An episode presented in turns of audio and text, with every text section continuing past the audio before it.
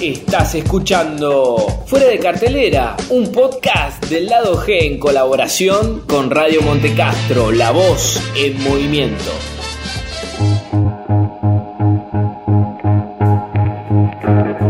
Sean todos bienvenidos al primer episodio de Fuera de Cartelera, el podcast del lado G donde se tratan películas clásicas y de culto.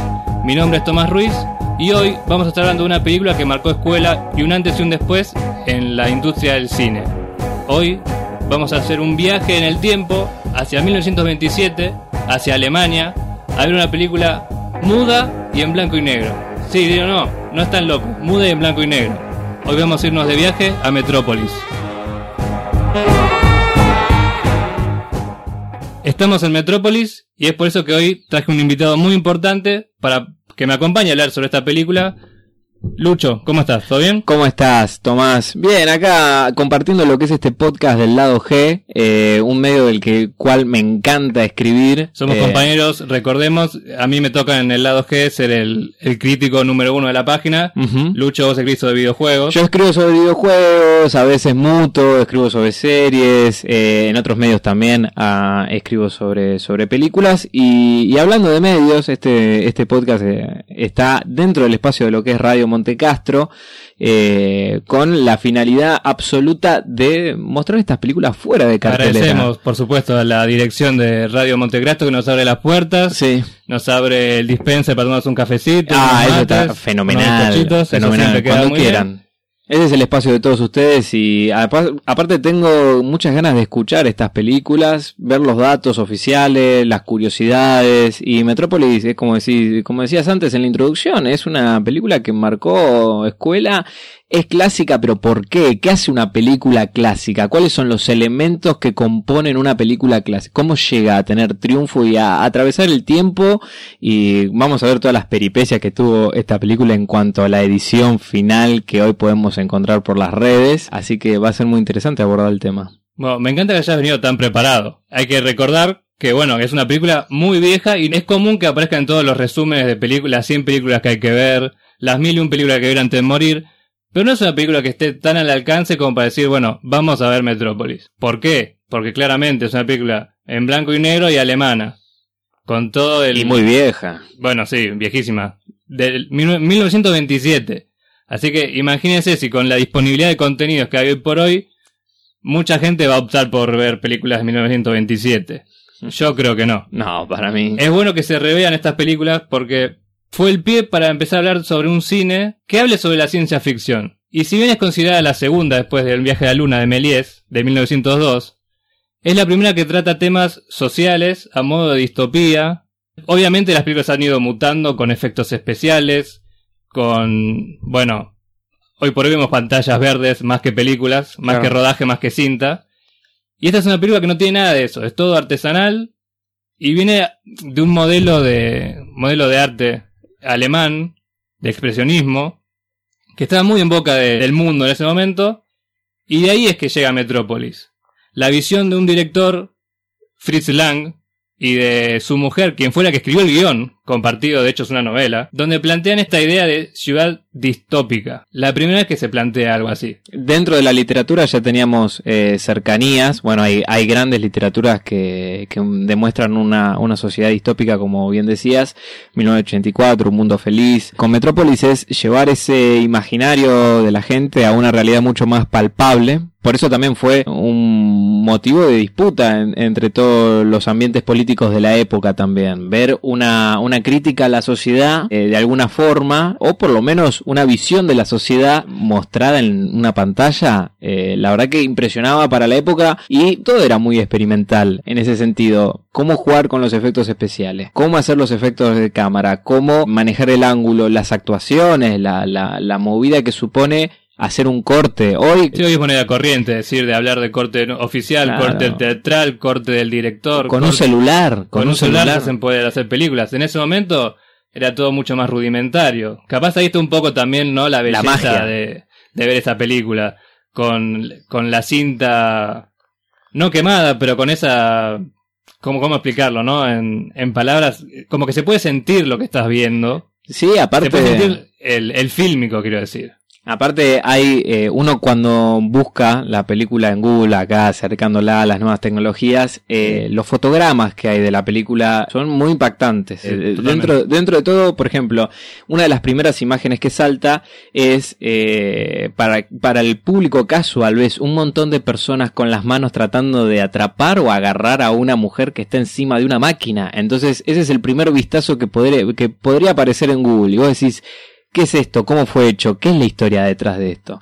O sea, ¿de qué trata Metrópolis? ¿Cuál es el, el- el motor de avance de esta película? Bueno, ya que lo traes a colación, si querés empezamos a hablar más estrictamente de la película. Perfecto. Como decíamos, Metrópolis básicamente nos tra- teletransporta a un futuro que hoy no es tan lejano porque es en- está situada en el 2026, a una, a una ciudad donde está dividido todo en dos polos. Parece un poco medio de un chiste, pero está el polo obrero, eh, la gente trabajadora, los que mantienen la ciudad andando, y aquellos quienes se hacen llamar a sí mismos los pensadores. Son los que, digamos, diagraman hacia dónde va la ciudad, son los que hacen los negocios políticos, eh, y mantienen la ciudad andando sin ensuciarse las manos. Obviamente que dentro de este segundo grupo están, hay gente adulta, hay niños y sobre todo hay jóvenes, que son quienes están no en la nebulosa, pero en la etapa de la adolescencia donde uno se cuestiona situaciones y empieza a indagar y empieza a pensar y un poco a elevar la vara de lo que sus padres hubiesen hecho en su momento. Todo comienza cuando Freder Fredersen, el hijo del alcalde, dueño, magnate Sí. de esta ciudad, observa cómo, después de un hecho imprevisto totalmente, que es que se encuentra con una joven llamada María, con varios niños que van a... Porque localicemos más o menos esto. Claro. Para los jóvenes hay como pistas de atletismo gigantes, o llamados bosques, donde ellos van a pasar su tiempo libre. Uno de estos días, como cualquier otro que estaban muy, muy tranquilos corriendo, porque eso es lo que estaban haciendo. María aparece con un montón de niños que parecían pobres, podríamos decirlo, con mamelucos de trabajador sucios, caras roñosas. También pongamos contexto histórico. 1927, 10 de enero de 1927, eh, no había ropa para niños. O sea, imagínense un niño en 1927 tenía la misma ropa que un adulto. O sea, no tenía colores, no tenía remeras, no tenía algo despampanante. Era ver un mini adulto y, y hasta- menos si eras trabajador. Menos era, era trabajador y, y menos si pertenecías a una, a una familia de escala más baja social. O sea, se volvía todo bastante eh, precario, por decirlo de alguna manera, en cuanto a la vestimenta. Y encontrar con esa primera imagen, eh, tal vez para la época era muy común. Pero hoy, hasta el día, podría verla hoy y, y agregarle un plus más. eh. Tal cual, tiene otro, cobra otro significado. Y sí. Incluso, esto es más allá de la trama, ¿no? Es una película que es transversal a las épocas. O sea, atemporal. atem- claramente temporal. Lo que yo quiero decir es que atraviesa todas las generaciones y por dónde va el mundo, parecería que cada vez se va a sentar todavía más. Claro, sí. Aparte, lo que tiene esta película, que es lo que, lo que genera el, el entorno clásico y la cercanía con, con el público, es que, como bien decís, es atemporal. No, no, no tiene, no, no depende de un tiempo y sigue siendo premonitoria. Hay textos hoy en día que, que los volvemos a leer, tienen más de 100 años y siguen siendo tan actuales como hoy. O sea, a pesar de que hubo obras, hubo, hubo arte y, y literatura y cine diciendo, che, mirá, hasta se va a ir a- acá la sociedad. O sea, hay dos polos, evidentemente. Eh, nadie lo aborda y, y se percata Nadie de se ello. preocupa, ¿no? Nadie Todos- se todos- preocupa. Todos lo ven y dicen, bueno, hay que tener cuidado, no vayamos por Claro. ahí y vamos para allá. Claro, Parece como, inevitable. como cualquier película posapocalíptica, mismo Mad Max, este, hoy en día, hasta hace, de, de la fecha de este podcast, hasta hace muy poquito se estaba prendiendo fuego el Amazonas, o sea, eh, y, y todo te lleva hasta un fatídico final, la distopía, y la distopía trae tanto porque es, oh, un futuro, pero no es un futuro Sí, tan, no- no lejano. no estamos muy lejos de, de No, 2027. incluso capaz la distopía viene en formas que no son eh, necesariamente el fin del mundo. Claro, Obviamente no. acá en la película lo tratan de otra manera. Si querés volvemos a la trama. Sí, sí, sí, por favor, por Así favor. ya tendremos tiempo para debatir de los demás. Qué de bien, demás qué bien. ítems. Cuestión que está este Freder. Sí, sí, Fred Freder. Y se encuentra con esta chica María y los niños. Y ahí le pica el bichito de la intriga a este joven y decide seguirlos. Sí. Y los sigue hasta su casa. Y estos niños, con sus padres, No solo viven, es que viven en un lugar precarizado, totalmente inhabitable, podríamos decirlo, sino que viven debajo de la ciudad. Sus padres son quienes manejan las máquinas, los edificios, las luces, los relojes de la gente que está sobre encima. No hay que hacer muchas analogías. No, no, bastante, eh, bastante, bastante obvio. simple, eh, ¿no? no, hay que hacer un- un- una doble mirada de lo de la trama. Literalmente eh, está dándole un espacio de marginalidad completo, eh, donde evidentemente hay alguien arriba y es superior a vos. Exactamente. O sea, la, la segunda, la segunda lectura es demasiado, Obvia. demasiado obvia. Entonces, ¿qué pasa cuando él se encuentra con esa realidad? Una realidad que para la gente de arriba, es muy feo decirlo así, pero es así, Sí, Para en la gente hasta arriba- en la trama. No suele ver cómo trabajan los que trabajan para su ciudad. Entonces él, en una, en una manera de, de, de considerarse hasta altruista, digamos, y en una forma bastante shakespeariana también por una cuestión de, bueno, yo me enamoro de vos, María, el flechazo, ¿a, a dónde vas? Quiero saber quién sos. Decide cambiar su, pu- su puesto de privilegio, su puesto de burgués, y cambiarlo por, por un obrero de la, de la ciudad.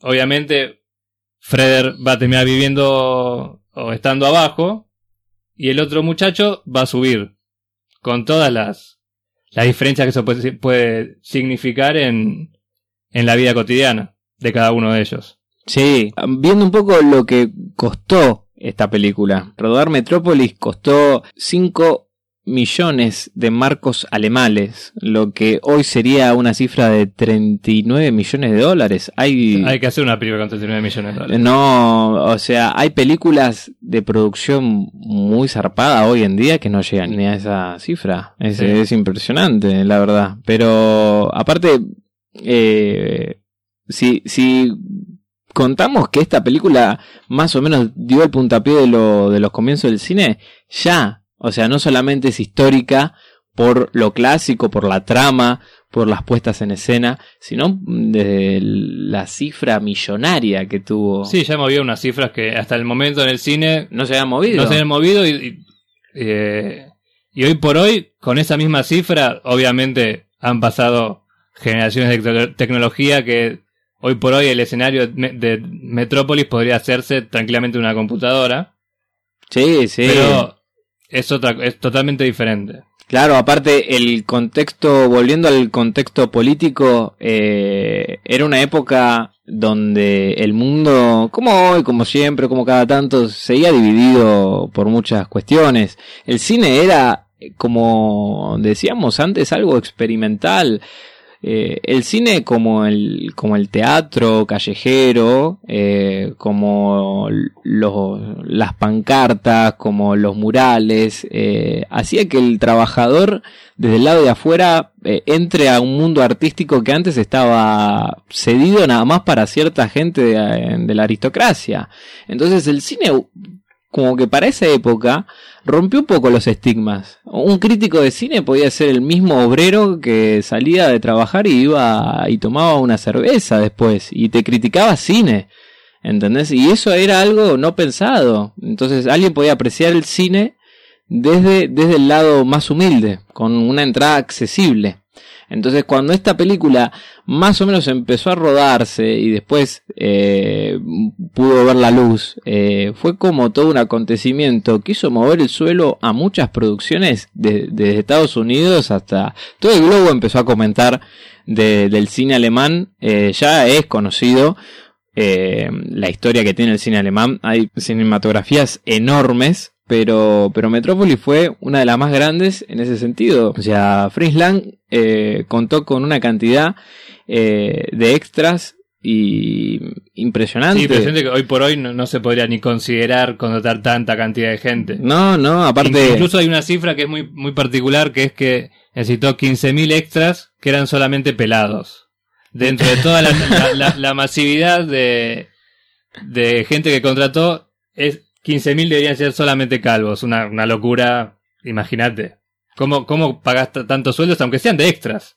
Sí, aparte desde, desde, lo técnico también, o sea, para poder firmar varias veces las direcciones se, se, hizo con una cámara giroscópica, que era una de las primeras veces que se utilizaba en el cine, en el mundo, ¿entendés? O sea, ya desde el vamos, la película debutaba con nueva tecnología, con eh, requerimientos, como decir, particulares, por decirlo de alguna manera, eh, y se largó a hacer un proyecto de escala bastante grande. Hoy en día hay muy pocas producciones que, logren llamar tanta gente. Volviendo a la actualidad, traspolándolo con la actualidad, eh, por ejemplo, Game of Thrones utiliza contables cantidad de extra, un montón de efectos, pero... Nunca de esta, de esta magnitud. No, pasa que 2018 filmaron todas esas escenas. Anda a hacer esto en 1927. Aparte con la escasez, como decías al principio, el, el director hablaba con pocos detalles, pero no hace falta mirar mucho para decir que Europa en, ese entonces era una ciudad pobre, o sea, era un pueblo pobre Europa.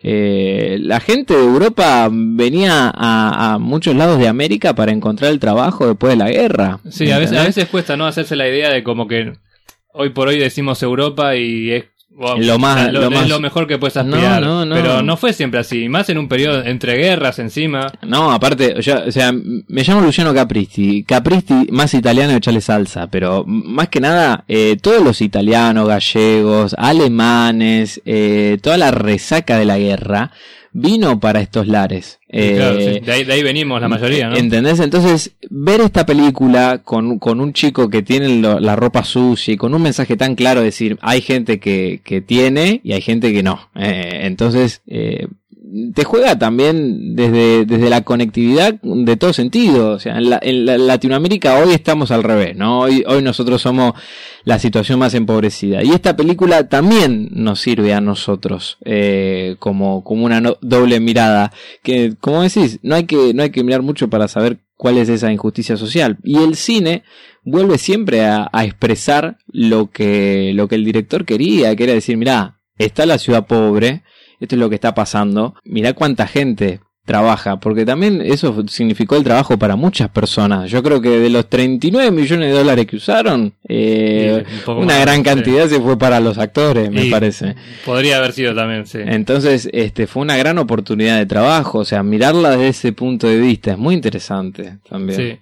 Volviendo de nuevo, disculpen si el que está del otro lado dice no, estos tipos desvarían y va por cualquier lado, pero es una película que tiene demasiadas aristas como para quedarse sí, o solo en la trama, o solo en lo político, o solo en lo, en lo, técnico. En, lo contexto. Entonces, y se va relacionando todo también. Desde este punto intentamos envolver a la película en un, en, un, contexto todo. global donde se analicen varios aspectos.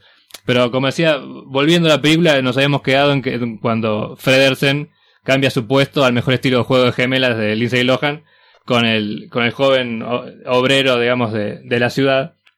Y es ahí donde se desata quizás uno de los, de los puntos clave de la película, y de esos subtextos que, que tiene el guion sobre un mediador que pueda lidiar con la mente, en este caso los pensadores, y con los brazos, que serían el pueblo obrero. En un monólogo que esta joven María hace a los niños para que no pierdan la esperanza, porque imagínate, imagínense del otro lado, cuando los obreros saben que la gente de arriba viaja en auto, viajan en aviones, en rascacielos que rozan la, que, que salen más allá de las nubes, o sea, los primeros rascacielos sí. verdaderamente futuristas partieron de ahí.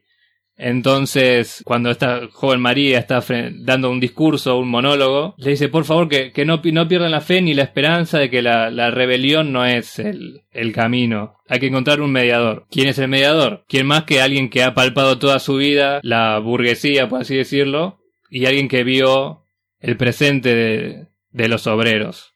Ahí es donde, bueno, la trama empieza a, fluir. Y si bien no está expresamente dicho que él lo va a hacer, uno puede intuirlo muy fácilmente. Vos mencionabas recién los, los edificios, también, como decís, trayéndolo a lo técnico, las maquetas que se utilizaban, no había ni pantalla verde, ni, ni autos a control remoto, era todo artesanal. Y las maquetas que utilizaban las ponían entre grandes vidrios para generar la, la gigantesca forma de un edificio que tocaba las nubes. Entonces, hoy puede ser una pavada, pero asomarse para la época y probar y, y, y, y mecharlo y decir, bueno, vamos a arriesgarnos con esto, porque también era un riesgo, o sea, vos no podés filmar y cortar, filmar, dar, dar luz cámara acción en esa época era una bala. Se, se te perdía Y esa bala. No había muchas balas. Sobre todo para este presupuesto que decías que, que manejaban. Claro, entonces, este, y en el apartado de la narrativa, eh, este híbrido que conoce los dos mundos, que más o menos serviría como una especie de puente, eh, en la práctica era muy llevado a cabo. O sea, lo que no quería la gente, eh, por eso también se aíslan a las personas en manicomio o en cárceles o en villas también, es siempre que la aristocracia se mantenga en un, en un punto y aparte. Sí. Entonces, cuando vos tenés a una persona que eh, entiende los dos mundos y viaja entre esos dos mundos, entre comillas, eh, se peligra eh, Esa pureza de la el- aristocracia. ¿no? Exactamente, el status quo de, de, una, de un mundo. Entonces es muy interesante verlo de ese sentido porque, por ejemplo, cuando estaba la fábrica funcionando, en la vida real y en esa época también, porque más o menos era la flor de la revolución industrial, eh, seguimos diciendo 1927. Y mm, cuando los obreros estaban en huelga, eh, llamaban a los rompehuelga, que eran unas personas que no hablaban el idioma y que solamente acataban las órdenes de arriba. No hablaban el mismo idioma que hablaban los obreros de, de esa fábrica. De esa forma se desentendían. El lenguaje es un puente eh, que nos une, o sea, al, al aristocrático que está en otro mundo y al marginado que está en el, en el de abajo, lo único que los unía no era ni, ni, ni la plata, ni el, ni el status quo, ni nada por el estilo, sino el propio lenguaje. Entonces, como los rompehuelgas también significaban este, una desconexión, un, un antipuente, por así decirlo. Y acá en esta película lo marcan, lo marcan muy bien, este, trayendo a este, a esta especie de, mm, de embajador de alguna forma, Exacto. un personaje que sirve como embajador y, y- y que, y que te ayuda a avanzar la trama. Es un, es un buen recurso para avanzar la trama. Bueno, justo, justamente esto que decía vos de los, de los rompehuelgas, obviamente eh, regresamos de nuevo a la, a, la, a la película en sí, que no todo el mundo va a estar contento con esta, con esta, esta nueva, nueva rama consciente que, de conciencia de clase que está teniendo Fredersen, porque obviamente, como, como decíamos antes, la, el que es burgués va a querer ser burgués toda la vida y no quiere saber nada con, con tener menos. Ahí es donde empieza a jugar un papel muy importante el padre de Fredersen, que es el, obviamente el mismo nombre, pero eh, Johan, su padre, que es el alcalde, ya dijimos, el magnate dueño de la ciudad. Sí, Y a él va a, eh, él va a terminar recurriendo a un científico que parecería sacado de un libro de Frankenstein, básicamente, llamado Rodwang. Que es el que, él es el que va a crear este androide antropomórfico que está siempre en los pósters o en remeras. Que hasta la mitad de la película no, no se sabe por qué hay un robot. O se va a una hora y media de película y vos decís, ¿y dónde están los, los androides? Claro, quiero la, quiero la ciencia ficción Claro, que tanto me venden las remeras. viste la conciencia social, dame un poco de... de, de ciencia ficción. Claro. Ahora quiero entretenimiento, por favor. ¿Y cómo describirías a este doctor mm, científico? ¿Cómo es, es- eh, responde al estereotipo de científico loco? Porque en ese momento, como decíamos antes, este no hay muchos eh, clichés ni estereotipos porque el cine estaba recién naciendo. naciendo, así que era una idea muy original meter a alguien que hiciera algo Claro, aparte, antropomórfico. la elección de, lo- de los actores es, es brillante porque el hombre que hace de este Rodwang, vos lo ves y decís, este tipo está totalmente loco y es un desquiciado. Y cuando, cuando aparece este androide, junto con el padre de Fredersen, la idea es muy, muy simple. Vamos a copiar a María y vamos a hacer que la revolución estalle en los pueblos de abajo y así poder liquidarlos por completo. O para poder tenerlos, no, no liquidarlos porque obviamente se quedan sin, sin mano de obra, sino controlarlos. O sea, vos te rebelás, no te rebelás más, porque si te rebelás, cagaste. Esa es básicamente la idea de Fred es el padre y el, doc- y el científico loco. Bueno, acá sí hay una, acá te tengo que interrumpir porque hay una doble mirada un poquito, un poquito más profunda, para la época profunda. Hoy, hoy no tanto porque es muy evidente. El tema de la propaganda. El cine funcionaba también como una especie de propaganda política. No, Era un seguro. experimento súper lindo para, para difundir mensajes, para- Posturas. posturas políticas. Hoy vemos, eh, siempre fue así, igual con la literatura, con cualquier medio de comunicación, con cualquier medio de, de No. largo alcance. Hoy capaz lo que nos pasa es que está todo un poco más licuado y nos entra, digamos, hasta sin saberlo. por todos momentos. lados. O sea, desde las redes sociales hasta las conversaciones con los amigos también, hasta los libros. Bueno, los libros, la- el arte, el arte fue el primero. O sea, vemos ahí a San Martín en su caballo blanco, ¿viste? Eso es, es propaganda política. O sea, está pensado, obviamente, sí, como, como una cuestión artística, pero también como propaganda, el arco del triunfo, eh, una de, la- de las cuestiones más eh, embellecidas de la humanidad, ¿viste? Ah, el arco del triunfo. No se pensó ¿no? para que sea ah, eh, eh, la selfie de algún extranjero, ¿me entendés? Entonces, de alguna forma, querían imponer eh, su verdad, su, su postura, y el cine era un medio muy revolucionario para hacerlo, porque conectaba directamente con la, con la clase obrera. Entonces la manipulación a través de un espectáculo que dura dos horas y que vos sentís magia, el cine era magia, es magia. Somos fanáticos del cine, nos sigue pareciendo magia. Podemos decirlo todavía que somos. Sí, somos- que, que nos gusta la magia del cine. Somos, somos, somos de la vieja escuela. Yo me siento a ver Rápido y Furioso y Metrópolis en una misma tarde y yo lo paso muy bien. Pero volviendo a esto, eh, era una cuestión de, de jugársela también, eh, del Estado invertir en el cine, en las tecnologías del cine para la manipulación social. Sí. Así que es una mirada totalmente, total, ese, ese monstruo, ese ser antropomórfico, de alguna forma era el cine. Eh, eso es una, es una mirada muy sutil, muy vaga, pero ahí estaba. No, pero está ahí y si, y si una persona lo percibe es porque evidentemente el mensaje fue, fue colocado. Y fue concebido, y fue muy bien A concebido. colación con lo que, con lo que decías recién, eh, el director Fritz Lang se lo ha considerado como uno de los, de los primeros que ha trasladado la ideología nazista por su, por su película. Ha sido una de las películas, esta Metrópolis, considerada como, eh, a ver, la carta de presentación del nazismo a través de la, de la propaganda que hacía políticamente. Obviamente él lo, lo desmintió y no se iba a quedar con el mote de sí, sí, yo, yo propago la idea nazi porque obviamente no, no iba a poder- no iba a suceder.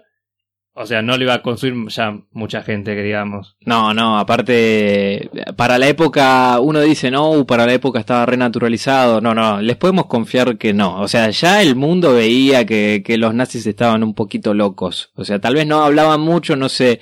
Sí, hablando, o sea, de la cultura nazi ya más o menos se veía que estaban un poco loquitos. Estaban como asomando, ¿no? Estaban asomándose y, y si bien el mundo no estaba eh, en contrariado desde el primer momento, cuando empezaron a saberse todas las cosas que estaban haciendo, evidentemente eh, ya era un mensaje rotundo de que, loco, despeguémonos de Alemania o digamos algo porque esto se va mal. Y en el arte también se veía, o sea, eh, no solamente se perseguían a judíos, a negros o a diferentes, cualquier modelo de expresión artística, cualquier modelo que no era funcional al Estado, al régimen nazi, era perseguido y, y tomado como enemigo. No Sí, sea, eh, una- unas curiosidades que tienen que ver con, con eso es que se comentaba que, y ahora vos me lo vas a desmentir o no, que era una, Metrópolis era una de las películas favoritas de Hitler, Sí, puede a- ser. a- dicen que sí, dicen que era la, la película favorita de Hitler. Evidentemente el mensaje igual lo captó de manera errónea totalmente. claro, claro. Porque lejos está la película de fomentar a No, no. genocidios o con- conquistas. Yo creo que al contrario, me parece que estaba más apuntada a una justicia social, como que el director decía, bueno, esto es lo que va a pasar Claro, eh, sí, si cual. seguimos con estas divisiones estúpidas. Y bueno, se ve que lo maximicó hasta Sí. límites insospechados históricamente. Bueno, igual digamos que, que se dice que Hitler también tiene como favoritos algunos clásicos de Disney. Mucha gente no lo va a poder decir porque bueno, el ratón, viste, controla controla todo, pero bueno, ta- co- corroboremos eso, a ver, de alguna manera. Sí, yo creo que eh, Disney fue mutando también y tuvo su propia metamorfosis como, como Metrópolis. Hablando de las metamorfosis que sufrió esta película, en, en 2001, un año muy movidito por acá, también. Sí, muy- también. Todo, muy- todo- todo es relacionado. todo ¿Viste? Es cosa- increíble, es increíble. Eh, se rodó una especie de remake de animación japonesa basada en un manga que a su vez se suponía que era la adaptación de la película de 1927 en viñetas. Sí, esto tuvo todo un, un manejo medio extraño.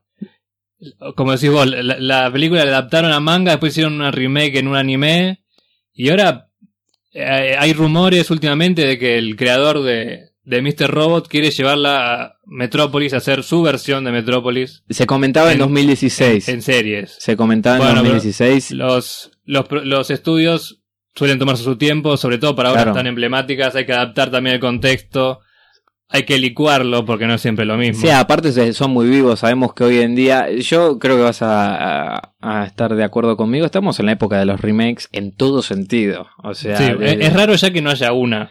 O sea, si, si, si es que no, no hay, es porque o le tienen demasiado respeto a la versión original o tienen miedo de meter la pata en el subtexto, en cambiarlo o corregirlo o hacerlo más puntilloso. Claro, aparte, en esta época de tantos remakes, yo creo que eh, una producción inteligente ve cómo trabajan sus competidores. Eh, Suspiria, por ejemplo, fue muy buena. Y, el remake fue, no sé si a la altura, pero fue una visión diferente. Yo creo Sí. que meter una visión diferente tal vez en Metrópolis es arriesgarse demasiado. Es muy arriesgado, sí. Y tampoco tenés mucho margen de, de juego, o sea, es como, como que el mensaje es muy claro. Sí, Eh, es, muy- es muy raro. Tal vez Hitler lo entendió mal, pero era claro.